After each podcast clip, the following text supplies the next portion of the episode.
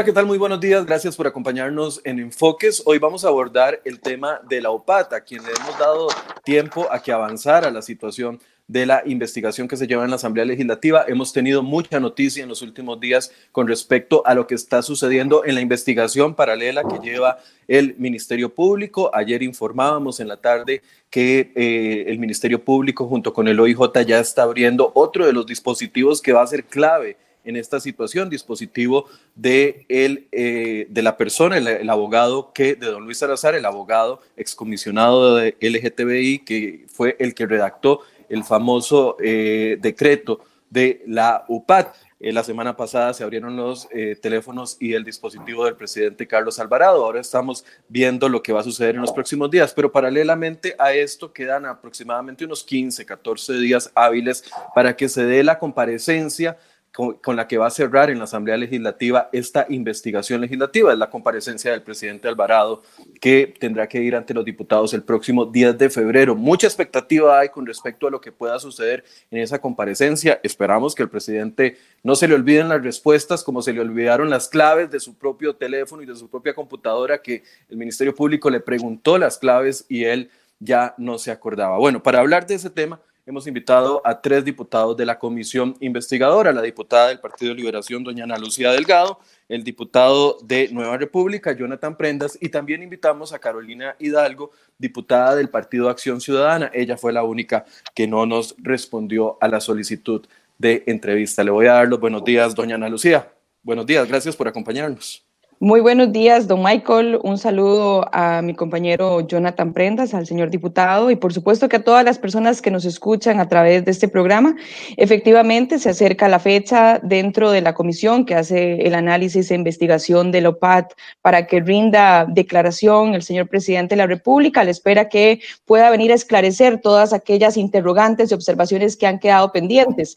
Han pasado muchos funcionarios en relación con este caso y lamentablemente ha quedado debiendo muchísima información, un tema de rendición de cuentas que en un caso tan sensible como es el manejo de datos personales de los costarricenses en torno al UPAT, eh, pues quedaron eh, sin dar respuesta muchísimos temas y lamentablemente se les olvida a muchos funcionarios públicos que tenemos una obligación inherente de rendir cuentas, en especial si nos mantenemos dentro de la función pública.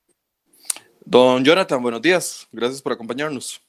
Muy buenos días, Michael, la compañera Ana Lucía Delgado, diputada, y por supuesto a toda la familia de Costa Rica que se encuentra en sintonía del programa en las diferentes plataformas disponibles. Para Nueva República este caso es sumamente importante porque es la tercera parte de una saga que empezó con el cementazo, que siguió con el cráter de fiscal que dejó Luis Guillermo Solís cuando decía que había hecho un manejo heroico de finanzas públicas, que por cierto ahora lo están retomando como estribillo en el Ministerio de Hacienda por eh, el caos que se tienen en este momento entre manos a nivel económico en el país. Y eh, la tercera parte de la saga es UPAT, que es el caso más grande de espionaje contra los costarricenses que sigue operando y que sigue teniendo dolores de cabeza para todo el país.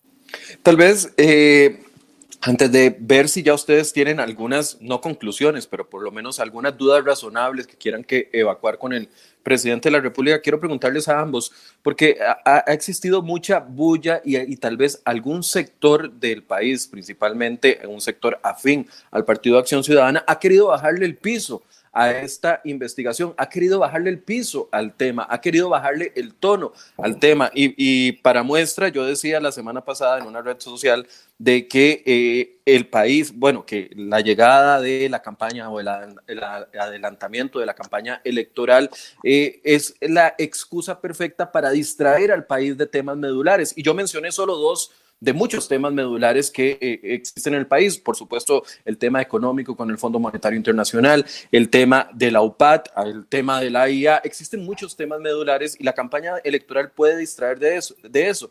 Y cuando caí y cuando dije ese comentario, por supuesto que me llovieron todos los troles y, todos los seguidores de algún sector del PAC diciéndome, ¿cómo se le ocurre a Michael comparar la crisis económica con el tema de la UPAD? Son dos temas completamente distintos, ¿cómo se le ocurre ponerlo al mismo nivel? Pero es que desde el punto de vista periodístico, los dos temas tienen gran relevancia, uno por el tema de la protección de datos y otro por el tema de, eh, de, la crisis económica. ¿Ustedes cómo ven? ¿Sienten que se le ha bajado el tono, que el hecho de que la eh, comparecencia se haya puesto hasta febrero, que la investigación se haya extendido tanto, que esto ha enfriado de alguna forma lo que el interés público que había sobre este tema? Doña Ana Lucía, si gusta, empieza usted. Sí, hay que partir del hecho que lo que se está investigando es una violación a los datos sensibles de los costarricenses. Y efectivamente ellos han querido eh, desviar la atención de un tema que es sumamente sensible. O sea, tan sensible es que la misma constitución política resguarda ese derecho y exige necesariamente que exista una regulación a través de una legislación nacional que permita determinar cuáles son sus límites. No es cierto que la comisión de OPAD haya dejado de lado un tema que es tan valioso que necesitábamos recabar una serie de información para poder llegar a las conclusiones que estamos eh, llegando de previo a la eh, comparecencia del señor presidente y que van a ser retroalimentadas precisamente en dicha audiencia. Yo lo que sí considero pertinente es hacer el señalamiento de que no es cierto que la comisión de la UPAD, que está en la Asamblea Legislativa, esté estudiando o tratando de eh, quitarle fuerza o importancia al manejo de datos, que eso son dos cosas diferentes. Se han querido desviar por ahí, lamentablemente, la atención y el análisis de este caso. Nosotros tenemos claridad que para hacer políticas públicas se necesitan datos, pero el uso de datos personales sensibles que se generaron a través de esta unidad de facto que estaba en casa presidencial a cargo del señor presidente de la República, son otro tipo de datos sensibles que permiten necesariamente vulnerar directamente la integridad de cualquier costarricense y por eso es que tiene un resguardo constitucional.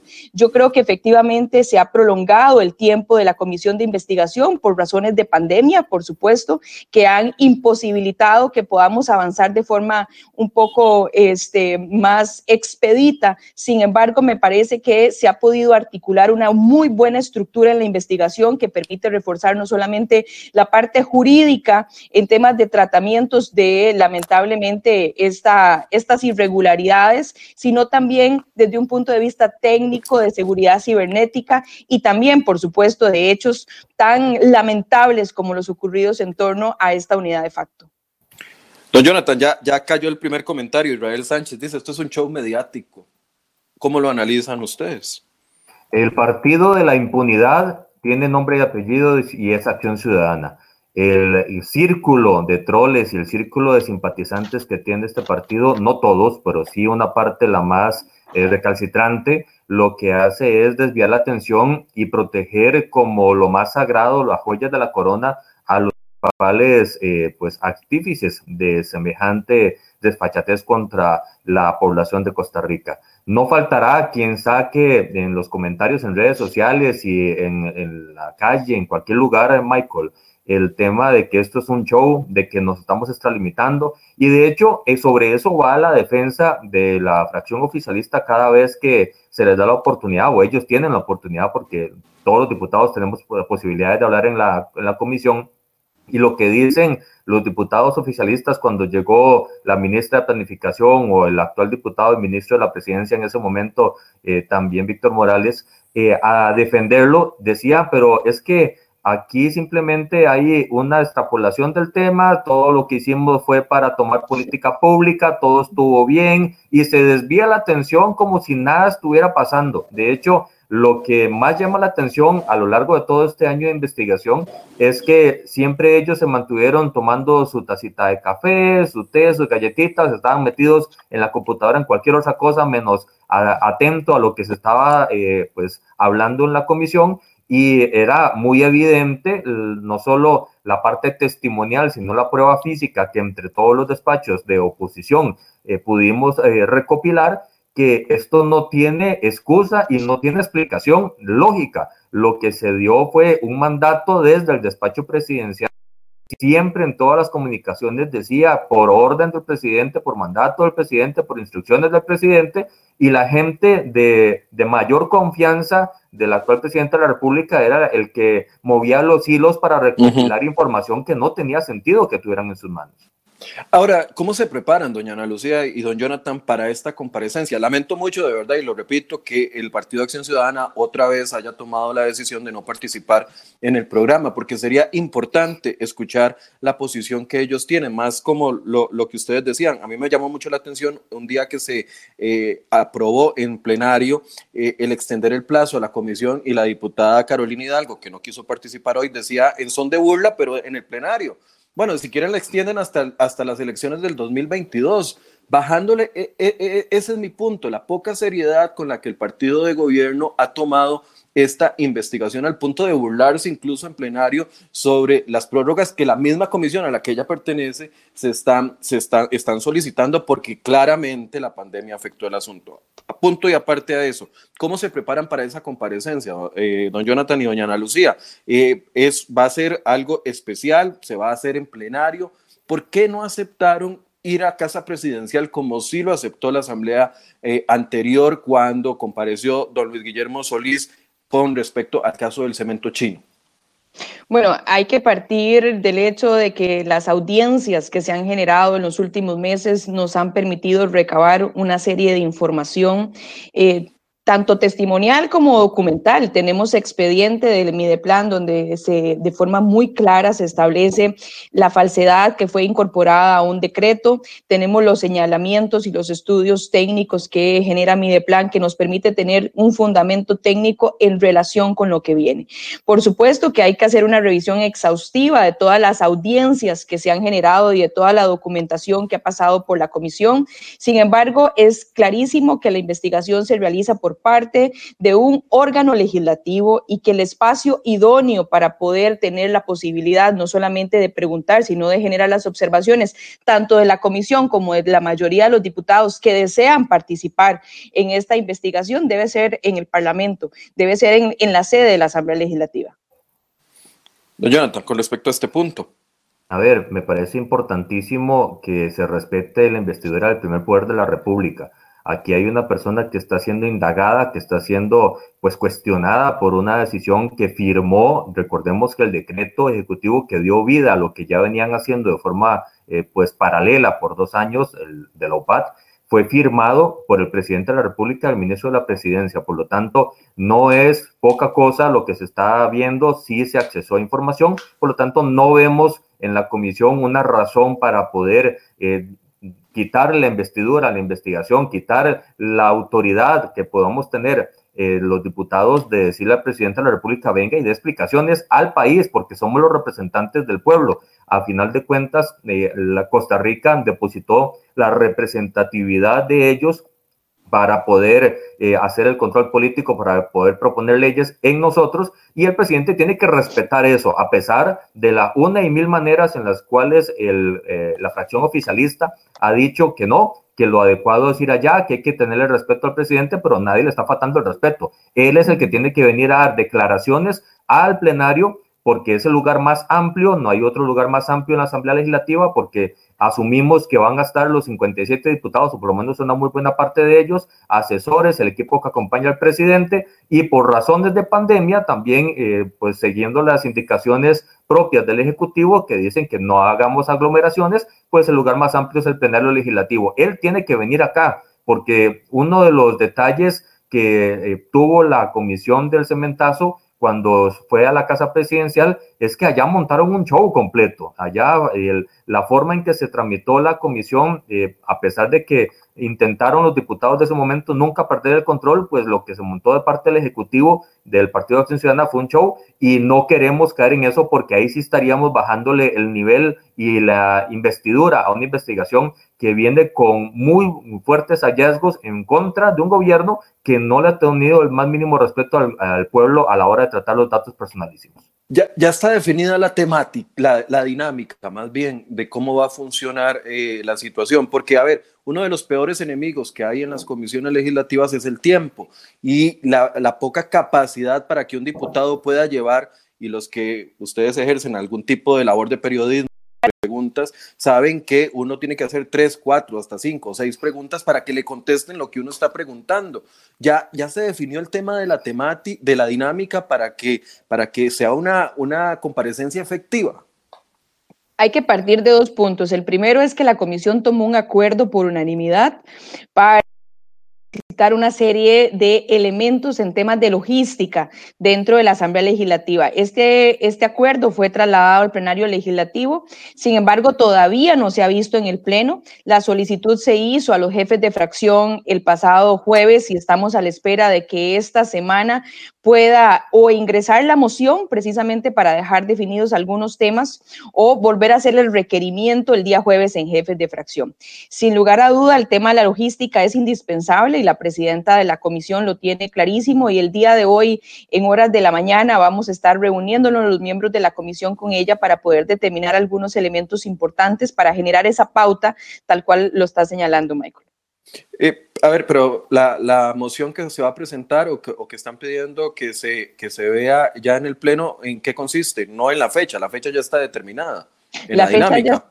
Exacto. En la logística, en los espacios, por ejemplo, del resto de los órganos legislativos, tenemos claridad que esto es un tema de interés nacional, es un tema de control político y vigilancia por parte no solo de los diputados y diputadas de la comisión, sino del resto del plenario, con lo cual vamos a tener una participación alta del resto de los compañeros dentro de la dinámica de la audiencia. Eh, va a haber posibilidad de que todos, si, si, asistieran los 57 diputados, que los 57 diputados pregunten. ¿O se va a repartir el tiempo por fracciones? Eh, eso es un tema que queremos definir en las siguientes horas por parte de la comisión. Lo lógico es eh, que se tenga un espacio previo por parte de los miembros directos de la comisión que hace la investigación y que la ha llevado, pero tampoco eh, negar la participación del resto de los compañeros. Hay que definir si se va a mantener por fracción o si va a poder establecerse un tiempo más acotado por diputado para que también puedan dar respuesta a las preguntas que tenga cualquiera de ellos.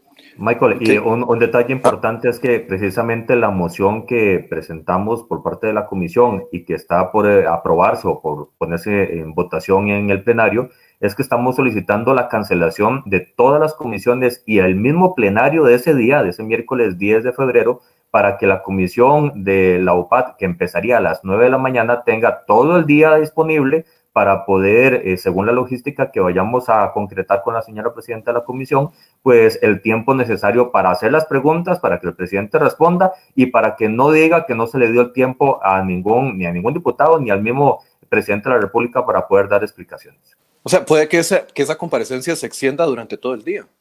si, si, todos los diputados quisieran hacer las consultas que tengan. Es probable. Es correcto. Ok, en el histórico y los que hemos seguido de cerca la comisión, hemos visto cómo una amplia mayoría, no puedo sacar el porcentaje porque no tengo la cantidad de, personas que han asistido, pero como una amplia mayoría, se abstuvo de dar declaraciones, principalmente la gente que estuvo más cercana al presidente en ese momento.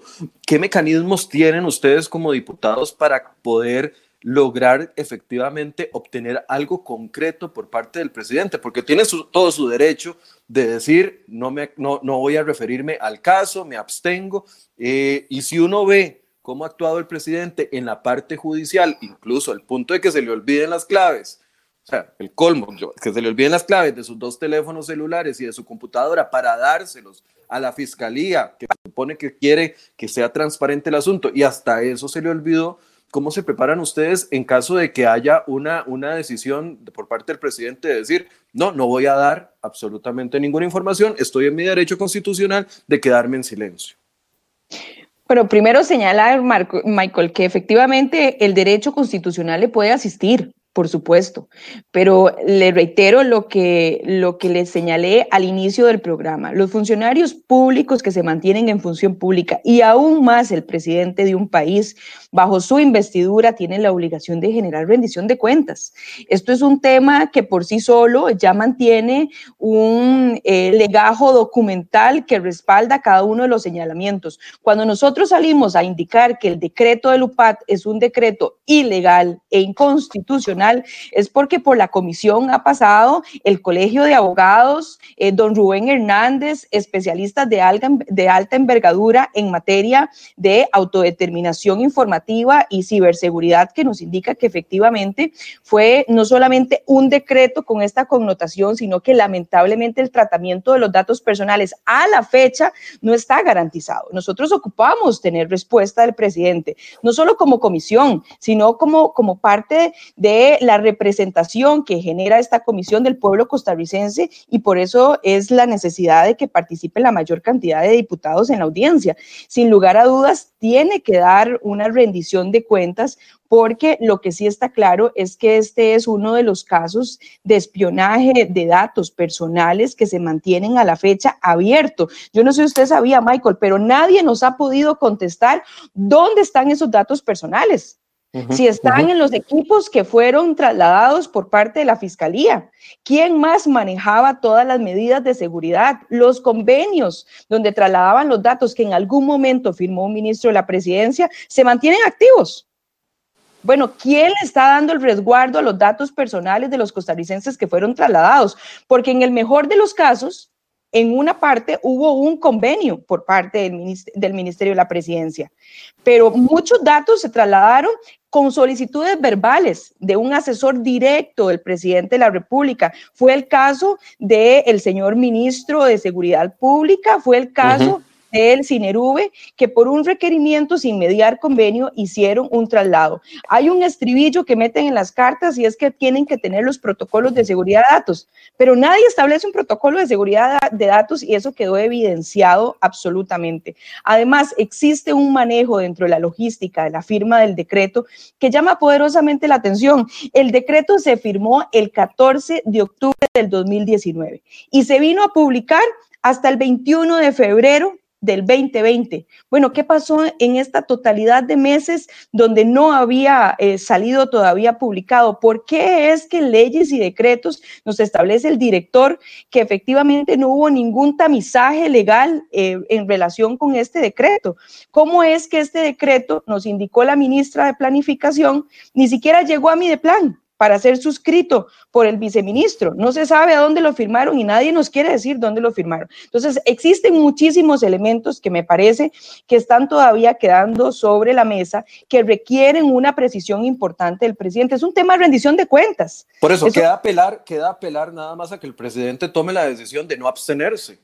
O sea, eso es a lo único que puede apelar el pueblo y ustedes como diputados. Bueno, yo como diputada estoy también esperando no solamente las respuestas del señor presidente, sino también evacuando las mismas respuestas a través de toda la información documental que consta en el despacho y en el legajo de la comisión. Nosotros tenemos claridad de lo que tienen, tenemos claridad precisamente de las versiones que se han establecido por parte de las personas que han pasado por ahí, no solamente dentro del caso de esta unidad de facto, sino también por especialistas y me parece que esta es información indispensable para poder esclarecer este tema. Así que yo apelo a la rendición de cuentas por parte del señor presidente para tener claridad en uno de los casos más sensibles en eh, el derecho de la intimidad de las personas costarricenses. Don Jonathan, la, misma pregunta. ¿Apelarán entonces a que, a que haya transparencia y que el discurso de transparencia se cumpla con respuestas claras?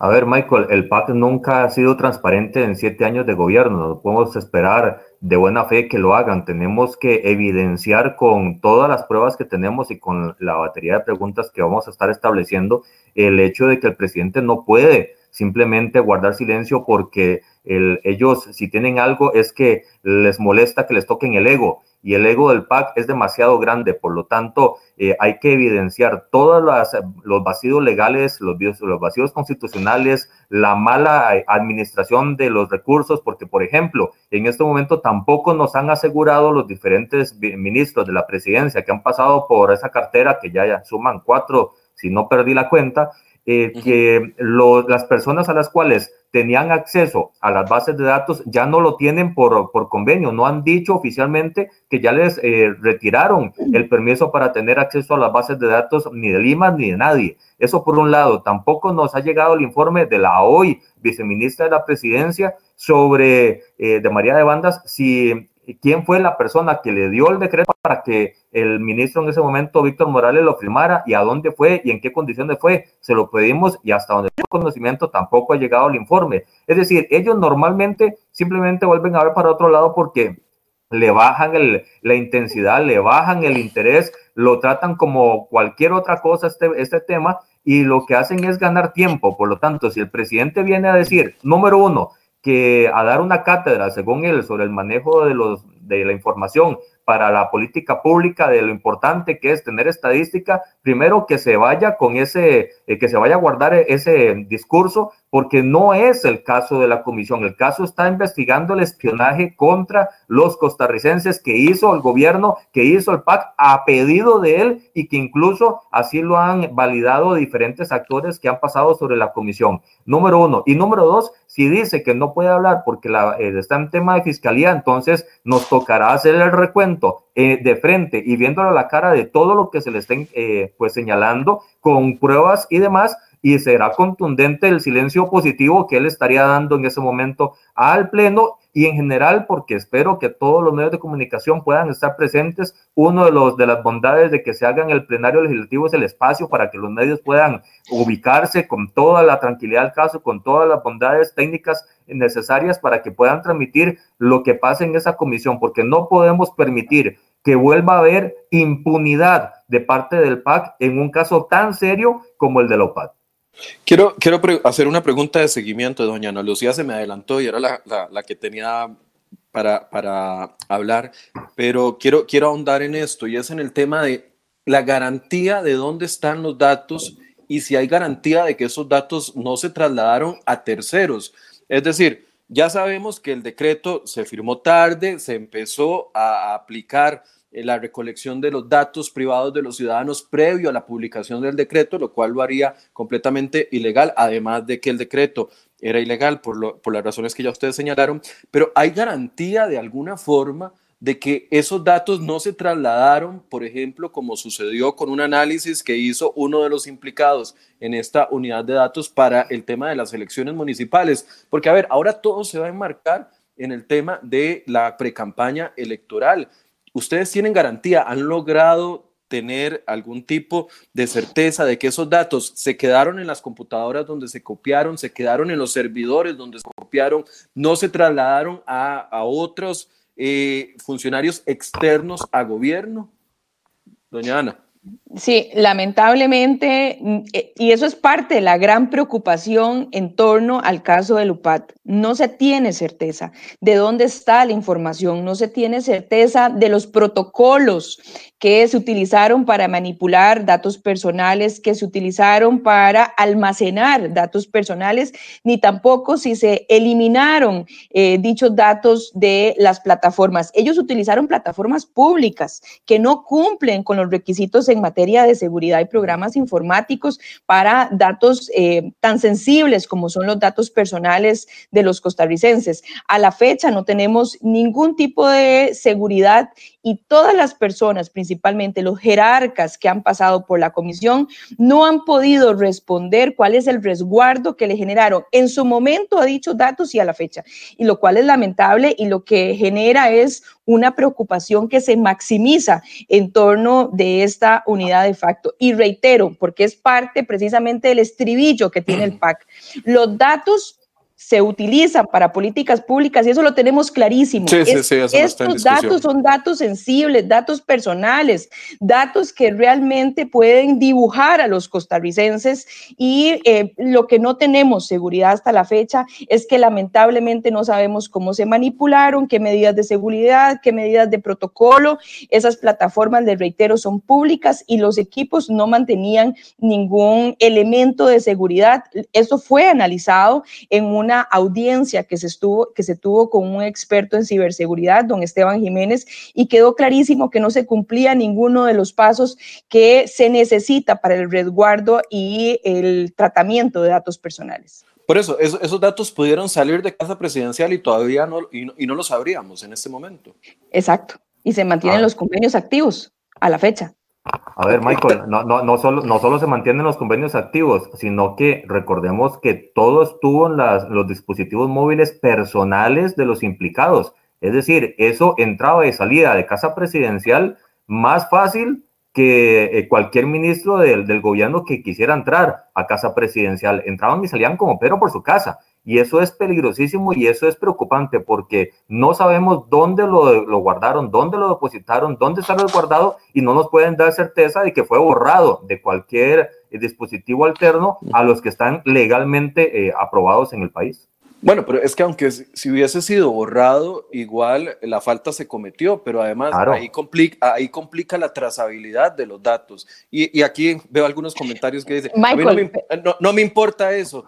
Me, me, parece que es importante reseñar es, con, ustedes como fuente cuáles son los datos que ya ustedes tienen completamente confirmados de que se trasladaron. Porque, a ver, sigue aquellos que siguen diciendo que de no, eran los datos que, que, uno encuentra en la página del registro civil, eran los datos que uno encuentra en la página del registro nacional. ¿Cuál, cuando ustedes hablan de datos sensibles, ¿qué tienen ya por certeza y confirmado que se trasladó? Nosotros tenemos una nota del director de Cinerube que le traslada los datos eh, sin tener un convenio eh, en, en, medio del de, eh, Cinerube y Casa Presidencial, donde hace el señalamiento él y lo suscribe de esa forma de datos socioeconómicos y demográficos que traslada de la misma plataforma del Cinerube. Esto lo no, tenemos. ¿Nos puede poner un ejemplo? ¿Nos puede poner un ejemplo? Por ejemplo, las personas que se encuentran siendo beneficiadas dentro del Cinerube con nombres, apellidos, montos económicos, direcciones, Todas esas informaciones son las que se denominan eh, demográficas, socioeconómicas, que describen la posición socioeconómica de una persona con una de descripción exacta. No tenemos claridad de una lista exhaustiva, pero sí el señalamiento, en este caso, por parte del encargado de Cinerube, sin que mediara convenio, eh, donde se le entrega al asesor del presidente esta información y así lo reseña en las notas. Eh, la, la, defensora en una oportunidad que la tuvimos me enseñaba una de las fichas de Cinerube donde, donde se, se, copian los datos y eventualmente se trasladan a la base de datos. Y dentro de la ficha yo vi, eh, por ejemplo, preferencia sexual de la persona, eh, datos incluso de la, salud, de la salud de la persona. ¿Esos datos eh, también ustedes lo pudieron confirmar de que sí se trasladaron? Nosotros lo que tenemos es el señalamiento de la globalidad de eh, los datos socioeconómicos y demográficos que eh, al momento de desglosarlos con los expertos en materia de autodeterminación informativa aluden a estos datos. Eh, eh Prendas, ¿quiere agregar algunos otros datos? A ver, que ustedes parece... han logrado confirmar. Ah, se ha visto en medios de comunicación también el tema de la información, bueno, por perdón, ejemplo, perdón, religiosa. Perdón, le tengo que responder a Maumont. Dice, qué ignorancia, son datos públicos. Esos no son datos públicos. Ah, le, Mau, eh, qué ignorancia es, es la suya de, de, pensar de que los datos de Cinerovi son datos públicos. O sea, la ignorancia es la suya. Adelante, por favor. De hecho, eh, a ver, hay una muy grande, casi amplia y enorme mayoría de los costarricenses que tienen entendido de que hay información que nadie tiene que tener sin su autorización. Los que digan que eso es totalmente público es porque no tienen clara la línea de la legalidad y la privacidad de los datos. Claro, es ignorancia Entonces, pura. Eh, es ignorancia por ese lado. Hay un detalle también que, que ha trascendido que han usado información sobre incluso dónde están las iglesias, cuándo, quiénes están en las iglesias, dónde están los pastores y demás. Y eso también es preocupante porque no podemos dejar de lado que hay una, eh, un resguardo que también es parte del sentimiento personalísimo de las personas, que son las creencias. Y también eso se usa y no creo que para política pública, porque no tiene el más mínimo razón de ser. Y un detalle, Michael, me están pasando por acá que en la última actualización que se hizo ayer del expediente, llegó la carta de María de Banda sobre quién le pasó la información a Víctor, para hacer a Víctor Morales para poder firmar el decreto. Per perdón, María, la... de Banda, María de Banda es la nueva viceministra de la presidencia, ¿correcto? Exactamente, que okay. durante todo este gobierno ha sido la jefa de despacho de todos los ministros de presidencia que han pasado por ahí y eh, ponen una, una frase, en una línea, desconozco quién trajo el documento para firma al señor ministro. O sea, se lo dieron a ella y no sabe quién se lo dio. Esa es la, la, falta de seriedad que tienen en Casa Presidencial y en el gobierno con datos tan importantes. ¿Cómo van a decir que no solo había una estructura paralela porque no había eh, no se usaba eh, la unidad de leyes y decretos, sino que había una unidad de abogados especialistas del presidente nombrados por él y donde pasaba todo lo sensible, eso es una estructura paralela porque no está aprobado ni por planificación ni por nadie en este planeta. Y eh, no solo eso, sino que la persona que le lleva el documento a firma del ministro, la jefa de despacho que lo recibe, dice que no tiene ni la menor idea. Y decimos que lo recibe porque así lo señala el entonces ministro cuando llega a la audiencia, dice, a mí me lo pasa, la que lo recibe, la que trata los documentos, es mi jefa de despacho. Entonces, me parece una falta de seriedad y que están jugando con Costa Rica. la, el, tema es que sí se manejó información sensible. Todo lo que está en Cinerube, lo que pasó el ministro de, Seguridad es, es preocupante. Porque ¿Qué, es eso? ¿Qué ¿Cuáles son esos datos, Jonathan? El Ministerio de Seguridad le traslada por petición de un asesor presidencial que le pidió verbalmente, ni siquiera fue por escrito, a la salida de un consejo de gobierno al ministro de Seguridad, páseme la información de bases de datos y le detalla lo que ocupa. Él le traslada la información y él en, comisión lo que dice es que él interpreta, él como, como ministro, interpreta que no hay una ilegalidad cuando sí la hay porque no me dio carta, no me dio convenio, no me dio los datos que se estaban pasando. Y recordemos que hay también información, no solo sensible, de parte del Ministerio de Seguridad en esas bases de datos, sino que trasladaban también información implícita de lo que tiene el OIJ porque ellos también tienen un convenio. Entonces las bases de datos eh, para poder coordinar el trabajo también se están uniendo. Entonces la negativa al OIJ al final de cuentas no sirvió de nada porque parte de la información o mucha o toda la información de lo que pasó el ministro de Seguridad a eh, Casa Presidencial, pues iban datos importantísimos como el nombre del detenido, características del detenido, dónde fue detenido, y lo que el presidente necesitaba saber, si es que él quiere tomar las decisiones de, todo lo que hace en Costa Rica, cosa que no ha tomado las decisiones ni de lo más mínimo, menos de lo más profundo, es el tema de eh, la cantidad de incidentes en una zona para saber si hay que reforzar, no cómo se llama la persona, no qué delito tiene, no la condición socioeconómica y toda la cadena de información que, que trasciende a partir de ahí, porque no tiene sentido para tomar la decisión.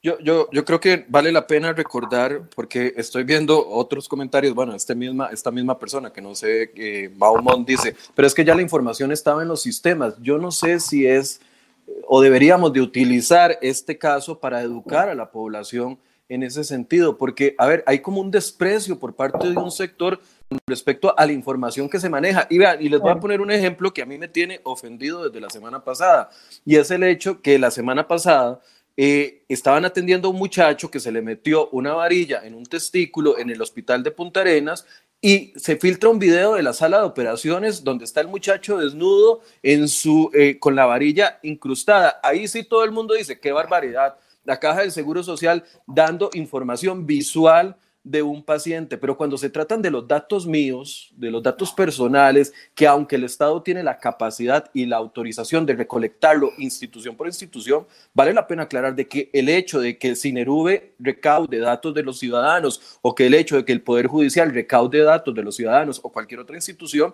no quiere decir que esos datos son para uso exclusivo del Ejecutivo. Ese es el, fondo del asunto, ¿no, doña Ana Lucía? Sí, totalmente. Tal vez agregarle solamente el dato a Jonathan de que efectivamente lo que se remitió desde el Ministerio de Seguridad Pública fueron todos los informes eh, policiales y los actos de decomiso que fueron entregados directamente por, una, por esa misma solicitud verbal que alude el diputado Prendas. Efectivamente, yo creo que nosotros como costarricenses no estamos educados en lo que significa y el valor que tienen los datos sensibles personales, autodeterminación informativa de cada uno de nosotros. Es, de hecho, está regulado dentro de la constitución política. Y aún así, nos parece que esa regulación es carente hasta la fecha y de ahí es que la comisión avanzara con la colaboración de don Mauricio París en una reforma constitucional que permita todavía avanzar más. Vemos a una institución como la Agencia de Protección de Datos totalmente omisa en este caso, lo cual es gravísimo y lamentable. Nosotros tuvimos aquí a la directora, eh, no nos dio mayor información, desconocía incluso los alcances que tiene para poder actuar de oficio la Agencia de Protección de Datos dados por la misma Procuraduría. Y a la fecha no tenemos información de qué es lo que está pasando con esta investigación. No puede quedar eh, supeditada a la investigación penal. ¿Por qué? Porque las responsabilidades también son administrativas y tienen que ir paralelas y están previstas en una ley de protección de datos que es lamentablemente todavía muy escueta. Por eso que cuando hablamos alrededor del tema del UPAT, estamos hablando, por supuesto, de un caso importantísimo de vulneración de datos sensibles de los costarricenses, pero también estamos hablando de una institucionalidad que está todavía muy rala. La Agencia de Protección de Datos no debería ser un órgano del Ministerio de Justicia. No, porque está supeditado a un, político, a un cargo está político. politizada. Y lo vemos necesariamente porque a la fecha, le reitero, no tenemos información de la Agencia de Protección de, de Datos. Ellos no pueden que termine una investigación penal para montarse en la investigación penal. Esto es un tema muy sensible y ya lo dijimos, no sabemos dónde están estos datos, no sabemos si se borraron, cómo se borraron, si cumplieron las medidas de seguridad para ser eliminados de esas plataformas públicas y ellos siguen totalmente en silencio, haciendo un caso omiso de todo lo que está pasando, no solamente en la Asamblea Legislativa, es que la Fiscalía lo está investigando. Ellos deberían tener claridad de que esto no es un tema solo de control político y vigilancia de los diputados y de la Fiscalía, sino que la ley le introduce una serie de responsabilidades administrativas directamente a la Agencia de Protección de Datos que no se están dando. Hay otra reforma que también se planteó por parte de la comisión, eh, también de la mano de don Mauricio París, para ver si podemos despolitizar totalmente la Agencia de Protección de Datos y sacarlos del Ministerio de Justicia, para tener claridad. Lo que sí está claro es que nosotros tenemos que mirar como Estado costarricense la protección de datos que se está dando en otros países y darnos cuenta que uno de los bienes más preciados que tiene cualquier persona son sus datos sensibles. Y no solamente me refiero a datos socioeconómicos, demográficos, ya acabas de decir claramente temas de imagen, temas de privacidad. Es que la vida privada de las personas también tiene un valor importante. Por eso es que está consagrada en la constitución política y por eso es que este decreto es ilegal, porque lamentablemente no se tuvo el cuidado de generar este, una plataforma legal a través de una ley para poder regular lo que se refiere propiamente a este tipo de datos y ponerle límites. Ya lo dijo el compañero Prendas de que trataron de hacer incluso estructuras paralelas dentro de Casa Presidencial y fue negado por Mideplan. Le mandaron a hacer estudios importantes para generar esa unidad de facto. Entonces, no es cierto lo que dice Víctor Morales cuando fue eh, ministro de la presidencia. Esto no es una torpeza política.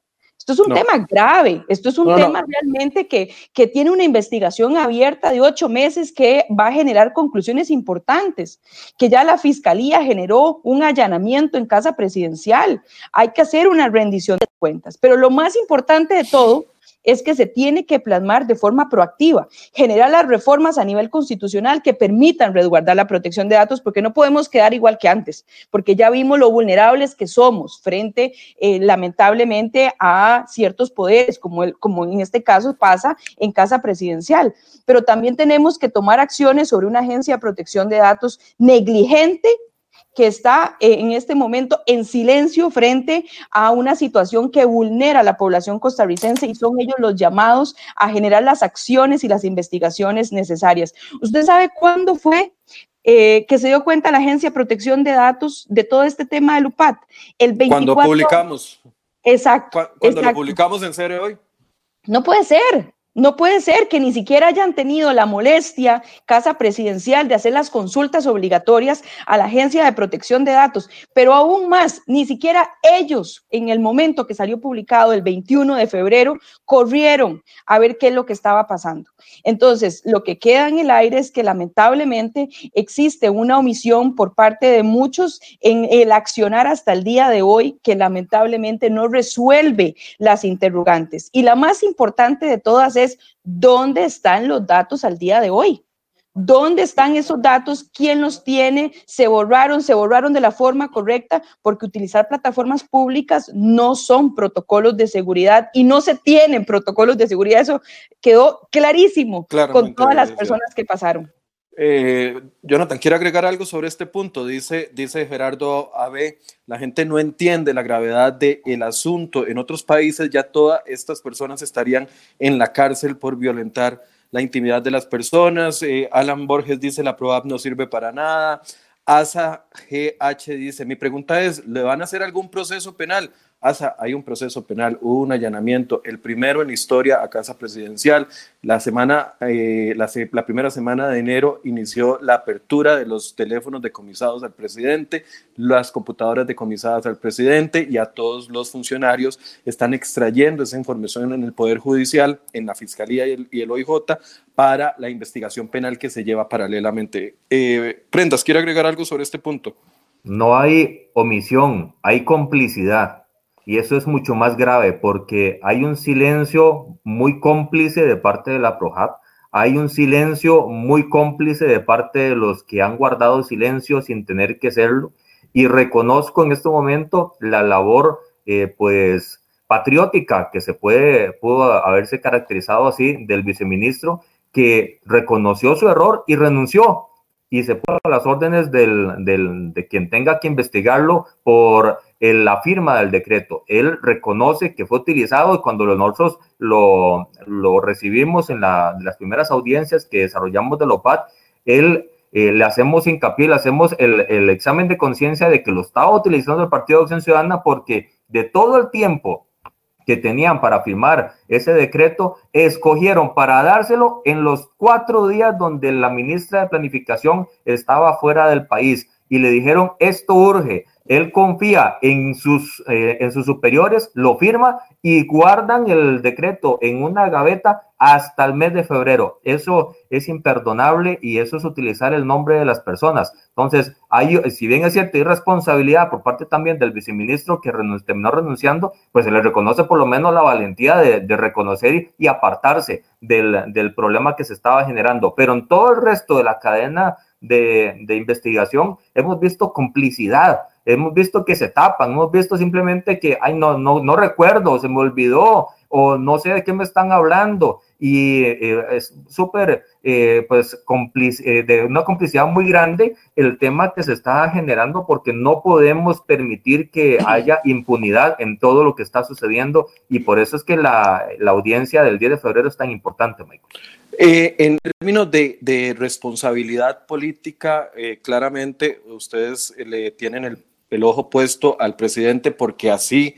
lo dice el decreto, es un decreto de la presidencia de la República y eh, eh, los comparecientes que han hablado, los pocos que han hablado, han dicho que son por órdenes del presidente de la República. Pero ¿a quiénes, a cuáles otros actores eh, que actualmente están en la función pública, en el, en el rango de ministros o, en un rango superior, ven como necesidad de, de responsabilizar por, este, por estos actos? A mí me parece que hay que partir em, de las personas que suscriben el decreto. Y eso es parte de lo que señalaba el diputado Prendas. Yo reitero, esto no es una torpeza política. No puede ser posible que lleguen a dejar un decreto. Nadie sabe cómo llegó, nunca entró a mí de plan.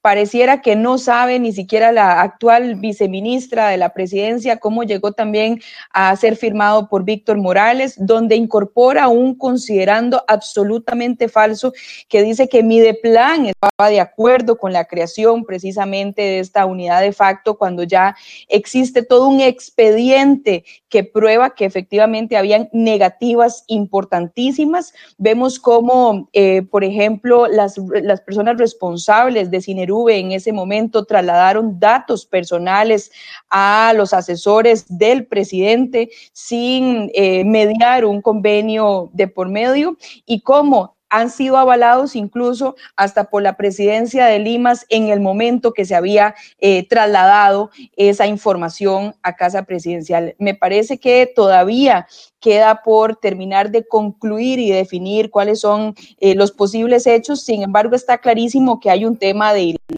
de inconstitucionalidad en torno al decreto, pero también un abuso de autoridad, un mal manejo de datos eh, personales y por supuesto que responsabilidades administrativas que derivan precisamente de una ley de protección de datos independientemente de esa omisión o complicidad por parte de una agencia de protección de datos que está totalmente en silencio. Pero por eso estamos hablando del presidente de la República, el, el ministro de la Presidencia en su momento, don Víctor Morales Mora, estamos hablando de la ministra de Planificación, aunque ella dice que el que, el decreto no pasó por sus manos porque lo firmó el viceministro. Estamos hablando de, del ministro de, Seguridad, don Michael Soto, que, que, dice que él tomó la decisión, porque como es tantos, tiene tantos años de, experiencia como abogado, él no tenía que consultarle a su equipo jurídico y podía tomar la decisión propia. De esos jerarcas son los que estamos hablando, doña Ana Lucía. Estamos hablando también de algunos asesores que fueron los que intermediaron entre las instituciones con los requerimientos de información. Estamos hablando de las personas que manipularon los datos precisamente y que se mantienen todavía en silencio y que tenemos un desconocimiento de dónde están precisamente esos datos sensibles. Es decir, hay una lista muy importante que ahora necesariamente la comisión tiene que entrar a definir de forma clara con todos los hechos y la audiencias para ir generando conclusiones que arriben precisamente eh, a presentar el informe final del plenario después de la audiencia al señor presidente. Eh, Prendas, ¿usted quiere hablar de alguno en específico o, es esta lista que hemos mencionado?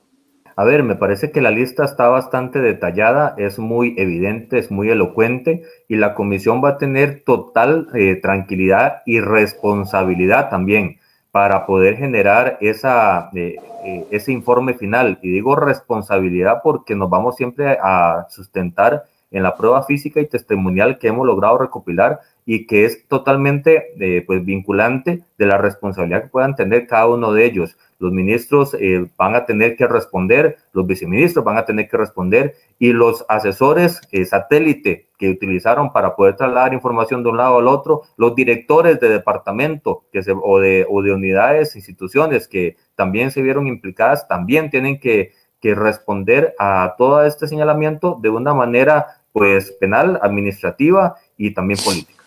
¿Qué, puede salir, eh, aparte de lo penal, qué puede salir de esta comisión en conclusiones? Porque, a ver, mucha gente, y, yo creo que ese es uno de los, de los peores enemigos de, la, de nosotros los ciudadanos, asumir que porque en la reforma hacen estafas, entonces no hay que proteger los datos. Asumir que porque alguien cometió un delito con un dato personal, entonces no hay que exigirle a un gobierno. Vea, si le exigimos a los delincuentes, con mucha más razón hay que exigirle a una administración eh, eh, pública. ¿Qué creen ustedes que puede eh, generar este informe? que no comprenda el ámbito penal. Bueno, doña Ana Lucía decía, una reforma a la ley de la PROAP, para, para poder fortalecerla, sacarla del Ministerio de Justicia. ¿Qué otras cosas pueden surgir de esta comisión que verdaderamente no debilite ese argumento que dice que esto es un show político, nada más? También una reforma constitucional al artículo 24, necesariamente para poder ampliar la regulación y quede clara la protección de los datos personales, es decir, ampliar el concepto del derecho de la intimidad. Me parece que la sala constitucional lo ha hecho eh, a través de la misma, la misma jurisprudencia que ha ido emanando los últimos años, sin embargo, sigue siendo todavía muy carente. Pero por supuesto, y lo más importante es destacar que la Agencia de Protección de Datos tiene que dar un vuelco absoluto hacia la institucionalidad de un derecho que está siendo tan vulnerado. Los costarricenses tienen que darse cuenta que la protección de datos personales son elementos sensibles y que si efectivamente se quieren manejar una serie de datos a nivel de instituciones, se tiene que cumplir con una serie de protocolos muy estrictos y estar definitivamente en las instituciones que corresponda de la manera más técnica eh, que, que efectivamente se pueda generar bajo un tratamiento correcto de los mismos datos sensibles. Me parece que las conclusiones sí son conclusiones que pueden ser trasladadas a la Fiscalía como parte de la investigación y los legajos que se pueden eh, generar por parte de la comisión investigadora. Sin embargo, lo más importante a mi criterio es que se hace un control de vigilancia por parte de la Asamblea frente a un derecho que es fundamental, que no solamente está suscrito en una constitución política, sino que es ratificado en muchas convenciones internacionales que mantienen tiene Costa Rica activas. A ver, hay dos preguntas. Dice Juan eh, López, que siempre nos ve. Saludos, Juan, gracias porque siempre nos acompaña.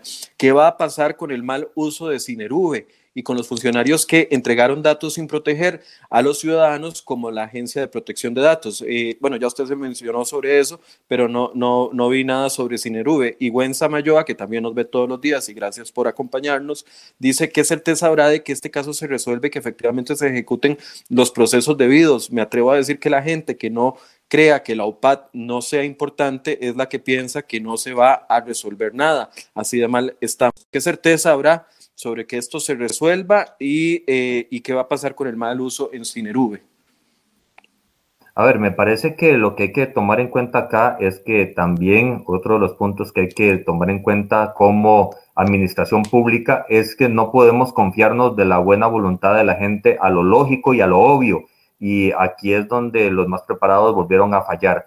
Necesitamos sí o sí generar protocolos de información, de traslado de procesos para que no vuelvan a pasarse estos, eh, estos problemas porque estamos exponiendo la integridad de los costarricenses y a partir de ahí, pues, la forma en que se piden las cosas, la forma en que se tienen que trasladar las bases de datos cuando tenga que hacerse, la forma en que se tienen que generar las, los procesos de información, tienen que quedar con un ABC muy, muy puntualizado para que no vengan algunos creativos nuevamente eh, que pueden eh, estar en su momento, como ya no hemos tenido en estos siete años, y a inventarse procesos o a interpretar cosas porque su experiencia jurídica así lo ha establecido. Me parece eso importante. Ahora, a nivel de que se lleguen hasta las últimas consecuencias, aquí hay diferentes escenarios. La Defensoría ya hizo su informe, fue muy contundente. La Asamblea Legislativa ya está con lo que tenemos desde el inicio, sistematizando todas las matrices y toda la información que tenemos, porque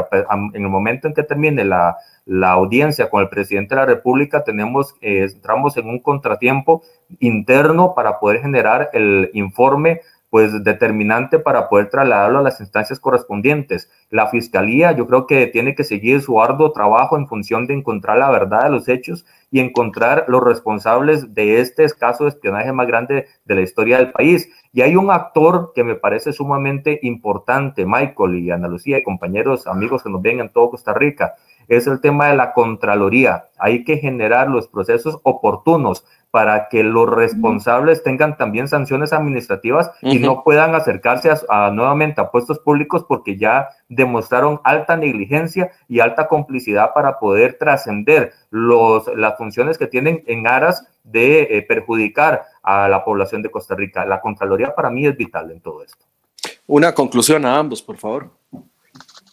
Bueno, en mi caso, que efectivamente el 10 de febrero yo espero a un presidente que se responsabilice en el juramento que él tomó cuando asumió la presidencia de la República de defender y cuidar al pueblo costarricense. Y para eso ocupamos que el máximo jerarca de la función pública permita hacer una rendición de cuentas, que nos permita esclarecer más allá de una firma de un decreto que es evidente, sino los señalamientos de todas las personas que han dicho que él en principio es la persona responsable que impulsó pues esta unidad de facto que se mantenía incluso de previo al decreto. Esto no es un tema de torpeza política. Los datos sensibles de los costarricenses es un derecho fundamental que se establece en la constitución política y no podemos tomarlo a la ligera. Con lo cual yo espero que el señor presidente, haciendo alarde de ese juramento del primero de mayo, donde asumió funciones como presidente de la República, venga a hacer la rendición de cuentas a todos los costarricenses. Eh, Jonathan. El presidente de la República tiene que darle la cara al país. Costa Rica merece respeto y Costa Rica ya tiene que ver en su pueblo, verse reivindicado en el respeto que se le merece de parte de Casa Presidencial que no lo ha tenido en los últimos años. Lo que él tiene que llegar a dar son explicaciones. No tiene que dar una cátedra sobre lo que se puede hacer con información pública a la hora de generar políticas públicas certeras, porque eso no es el tema. Tiene que llegar a dar explicaciones de por qué había gente que hablaba en su nombre y por qué él lo permitía y por qué generaban estructuras paralelas. Es decir, aquí lo que queda claro es que la OPAT era el vehículo para trascender la vida de los costarricenses y eso no vamos a permitir que quede en impunidad, por lo menos en Nueva República. Estoy seguro que los compañeros de la oposición tampoco lo tienen en el radar de, permiso. Por lo tanto, vamos a seguir eh, esperando respuestas, vamos a potenciar y a exigir las respuestas y ese 10 de febrero tenga plena seguridad Costa Rica que en todas las plataformas donde se va a transmitir en vivo va a quedar demostrado que las cosas se tienen que evidenciar, se tienen que transparentar y que nosotros no vamos a permitir que él simplemente se vuelva a burlar de los costarricenses, confiando en el proceso judicial, confiando en el proceso de la Contraloría a nivel administrativo y por supuesto a nivel político, nosotros no vamos a permitir que las cosas queden así para Costa Rica. ¿Ustedes tienen certeza de que esos datos no se filtraron y que vayan a ser utilizados en la campaña electoral? Como Alejandro Madrigal, uno de los eh, personas responsables de la OPAT lo utilizó en su momento para la campaña de las elecciones municipales. ¿Hay certeza de eso? No. ¿Puede que esos datos se vayan a utilizar para, para la campaña electoral? Nosotros hemos conversado con, con, especialistas y lo que nos han dicho es que va a ser muy obvio y muy evidente si llegan a utilizarlos porque la calidad de la información, la sistematización de la información es tan detallada que no solo es la institución llamando a los beneficiarios X que tengan para recordarles todo lo que les han dado estos siete años, sino la sistematización va a permitir que si ellos llegan a utilizarlo con ese grado de detalle, va a ser evidente que se están yendo mucho más allá de lo que a manos tenemos todos para poder salir adelante en cualquier proceso político o administrativo. Yo creo que eh, no hay certeza, yo creo que sí podemos evidenciar si lo llegan a utilizar que lo están haciendo y vamos a darle tiempo al tiempo porque otra vez nos van a dar la razón eh, la madre tiempo para poder salir adelante con este tema. Doña Ana, la misma pregunta. No, no hay certeza. Ya yo te dije a vos claramente que lamentablemente a la fecha no sabemos cuáles son los protocolos y lamentablemente no hay certeza si esos datos se mantienen, si la forma de eliminarlos se generó correctamente, no cumplen ninguno de los puntos que nos estableció el especialista en ciberseguridad, con lo cual eh, lo único que sabemos es que se mantenía una plataforma pública. No se tiene certeza. Bien, les agradezco mucho a ambos por eh, sacar el tiempo y atendernos el día de hoy. A vos, Michael, siempre es un placer estar en tu programa. Muchas gracias. Para, servirle, Dios lo bendiga. Gracias. Eh, a ver, hay muchos comentarios. Alex Rojas dice, don Michael, ¿usted sabía que despojaron a la Fundación Cadena Mayor de las oficinas en Casa Presidencial para instalar la UPAT? Es una pregunta. Eh, había escuchado algo, no lo tengo confirmado. Eh, Alex dice, Juan Murillo. Nosotros lo hemos denunciado. Ok, eso sí está correcto. Ok. Eh, Juan Maporras dice, Michael, ¿y qué pasa con otros casos de corrupción que pasó con el cementazo, como el cementazo, Jan Aldeza, eh, etcétera? Vean, eh, bueno, ya despido a los diputados porque sé que tienen responsabilidades que, acudir. Nada más para hacer un, pequeño cierre.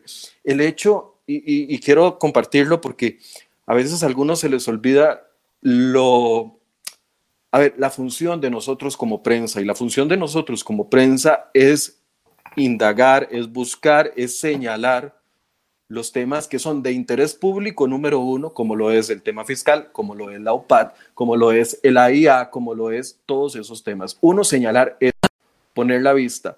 Que eso en tribunales no ascienda, no avance, no eh, surta los resultados que algunas de las personas están esperando, no quiere decir en ningún momento de que entonces tenemos que dejar de hacer el trabajo. Como les decía ahora, si los datos se filtran para que nos hagan estafas telefónicas, entonces solo por eso vamos a permitir que todos los datos anden por todo lado. No, la constitución política es clara y las leyes son claras. Entonces el hecho de que alguien cometa faltas fuera o dentro del gobierno no quiere decir que tenemos que dejar de denunciar eso. Y eso es importante. Si usted lo califica y si está en desacuerdo con Prendas por el odio que le pueda tener a Prendas, y si está en desacuerdo con doña Ana Lucía por el odio que le pueda tener a ella o a Liberación Nacional, eso es una cosa aparte de la legalidad, de los procesos, de lo que establece la ley y de las garantías que tenemos como ciudadanos. Y, tenemos que luchar por eso y defenderlo.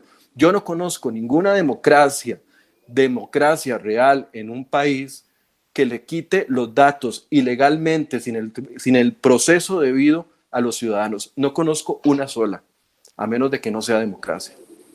Entonces, ojalá que reflexionemos en eso y que defendamos lo que es nuestro. El interés público es nuestro, los datos son nuestros, las instituciones son nuestras, tenemos que defenderlas del mal manejo. Y eso no es solo responsabilidad de la prensa y no es solo responsabilidad de los partidos políticos, es responsabilidad de los ciudadanos. Y usted como ciudadano tiene que defender, defender las instituciones para que podamos vivir en el país en el que vivimos y cambiar y mejorar lo que tiene que cambiar. Le agradezco mucho a doña Ana Lucía, a don Jonathan Prendas, a ustedes por sus comentarios cuando están de acuerdo y cuando están en desacuerdo también. Los agradezco. Mañana vamos a hablar del tema del Fondo Monetario Internacional. Eh, ya casi se terminan las negociaciones. ¿Qué podemos esperar? ¿Va a ser viable? Lo que sabemos hasta el momento. Don Eli Feinstein nos va a acompañar el día de mañana. Muy buenos días y gracias por su compañía.